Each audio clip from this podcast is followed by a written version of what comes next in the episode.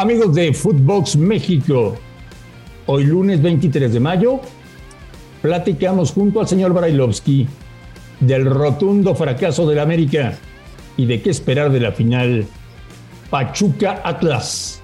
Footbox México, los esperamos. Footbox México, un podcast exclusivo de Footbox. Amigos de Footbox México, bienvenidos. Lunes 23 de mayo. Hemos llegado a la semana de la final. Atlas Pachuca. El jueves en el Jalisco, el domingo en el Hidalgo. Hay mucho que platicar. Muchísimo. El señor Bailovsky está triste, deprimido. Para conciliar el sueño, tuvo que tomar ribotril y no sé honestamente cuál sea su estado de ánimo en este momento. Ruso, buen día, ¿cómo te va? Hola Marín, ¿cómo andas? ¿Todo bien? Todo bien, todo, todo tranquilo. Riéndome, riéndome un poco de todos los personajes que durante años, fecha tras fecha, partido tras partido, torneo tras torneo, dicen que el arbitraje ayuda a la América, ¿no? Bueno, me quiero imaginar, Marín, que estuviste en la cancha, que viste el partido y que viste ayer todo lo contrario de lo que venís hablando durante 40 años, ¿no? ¿Cómo qué? O sea, para vos no era, no era expulsión al minuto 19 de Ibáñez. Amarilla. Amarilla por un planchazo en, eh, por detrás. Muy bien, amarilla, mira vos. O sea, está, está, sos tan malo como los árbitros y el VAR. Amarilla. Tan malo como ellos. Tan amarilla. Está, está perfecto. Está perfecto. Eso no era expulsión.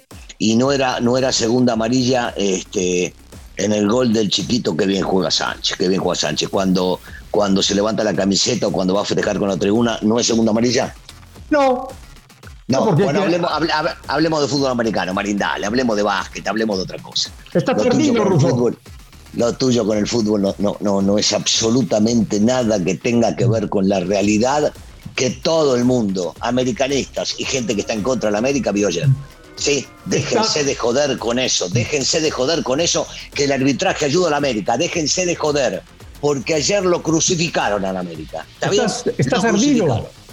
No, bueno, no, pero eh, eh, encima de todo me pongo a hablar con vos y no podés reconocer la realidad de lo que sucedió el día de ayer, bueno, me parece una, una locura total. Y como vos hay un tres o cuatro boludos más que lo único que hacen es minimizar lo que en realidad pasó y si hubiese sido al revés, esto que pasó con la camiseta de América estarían pegando gritos en el aire de que cómo lo ayudan y que cómo lo favorecen y no sé cuánto. Muy bien, está bien, está bárbaro, está bárbaro. Ayer, ayer no perjudicaron al América con el mal arbitraje, ¿verdad? No. No lo perjudicaron. No, no.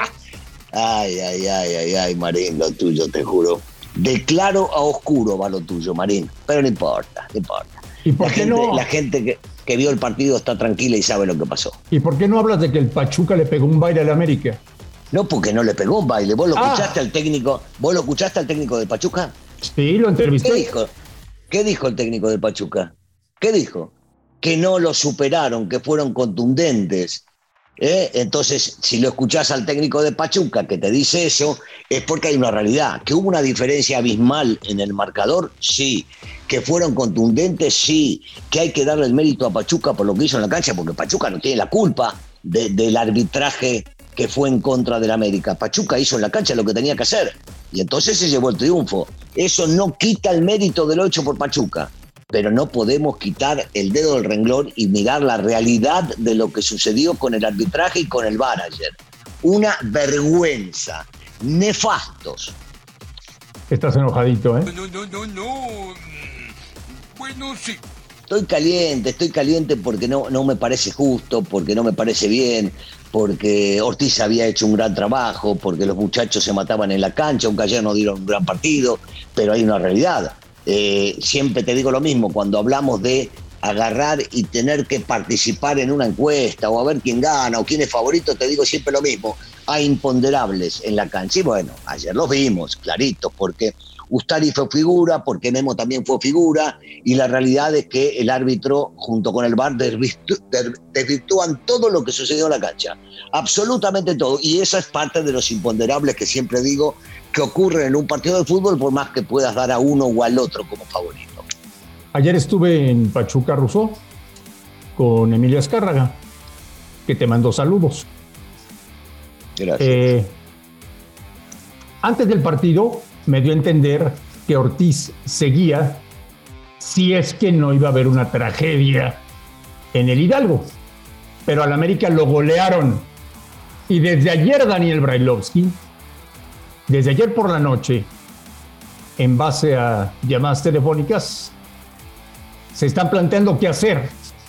¿Tú qué harías? Dejarlo al Tano. A ver, el partido de ayer, el partido de ayer, este, se pierde más que nada por las malas decisiones del árbitro. Uno no puede eh, dejar de lado y entender lo que hizo el Tano Ortiz con los futbolistas eh, durante el tiempo que le tocó dirigir a, a, este, a este equipo, a esta institución tan, tan grande del fútbol mexicano y te diría mundial. Entonces, no, no, yo de ninguna manera, yo, yo le daría una chance de comenzar un torneo y terminarlo para ver eh, de qué está hecho y si esto que hemos visto hasta este último partido es la realidad que vamos a seguir viendo dentro de la América. Yo, por supuesto, que, dejaría al Tano eh, e, e, insistiría en seguir jugando o intentar jugar con este cambio profundo que hizo desde que se fue Solari hasta que llegó él. Ayer me compartieron en el estadio ruso y te lo voy a contar. En el América están convencidos de que tendrían que haber fichado a jugadores de mayor peso y ya entraron en contacto tanto con los representantes de Luis Suárez como de Edison Cavani y los dos, por el momento, rechazaron la invitación. Estás hablando de dos grandes. A mí la edad no me importa. Yo creo que la edad no juega al fútbol, sino la cabeza más que nada y cómo estás o cómo te pones físicamente y mentalmente. Y estos son dos grandes, son dos grandes del fútbol, son dos, te diría, hasta fenómenos que han logrado cosas con, con Uruguay en los equipos que han estado. Sería una maravilla, una maravilla. Yo la veo complicada, la veo difícil que puedan llegar a traer a Luisito y a Cabaña, los dos juntos. Pero si se la juegan, si se la juegan por uno, sería, sería maravilloso. Sería maravilloso por llegar a ver a uno de estos dos monstruos del fútbol mundial jugando con la camiseta de América.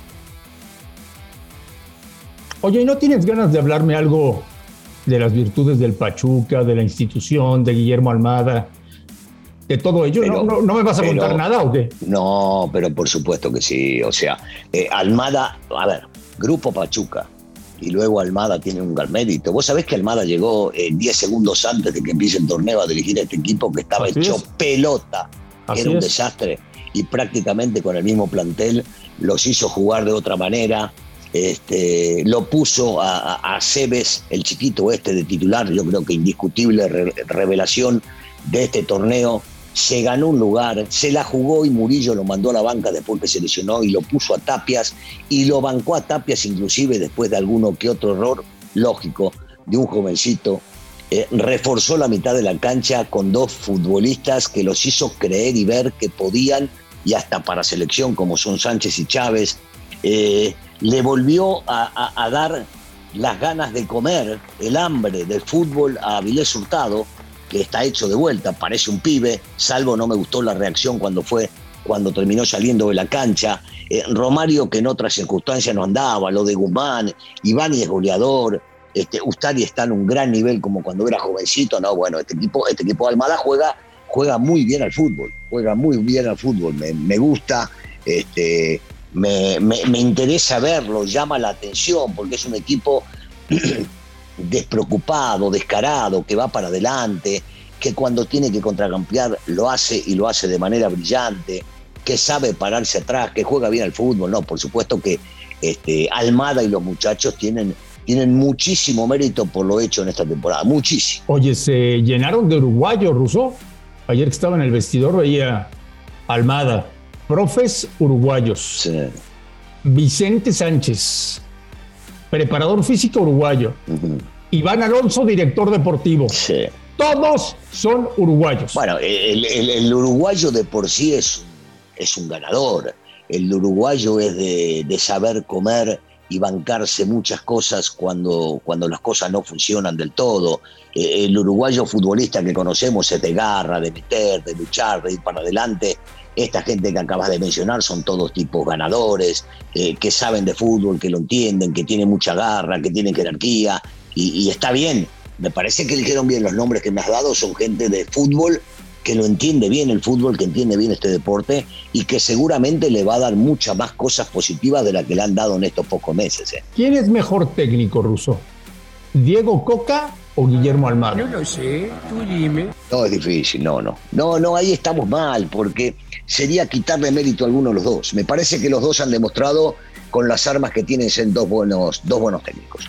Son, son muy buenos técnicos, cada uno con sus armas, cada uno con sus ideas, eh, que pueden llegar a ser distintas, que pueden llegar a gustarle a uno más que al otro, pero me parece que son dos técnicos eh, que demostraron, que demostraron ya en el fútbol mexicano, bueno, los dos también han trabajado fuera del país, han salido campeones, que son tipos, que son tipos que van al frente, que son ganadores.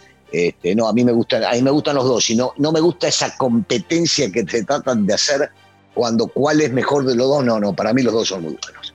Oye, estilos muy diferentes para la final, ¿eh? Bueno, sí, sí, pero cada uno con el valor que le tiene que dar a lo que hace, a lo que hicieron, a lo que creen.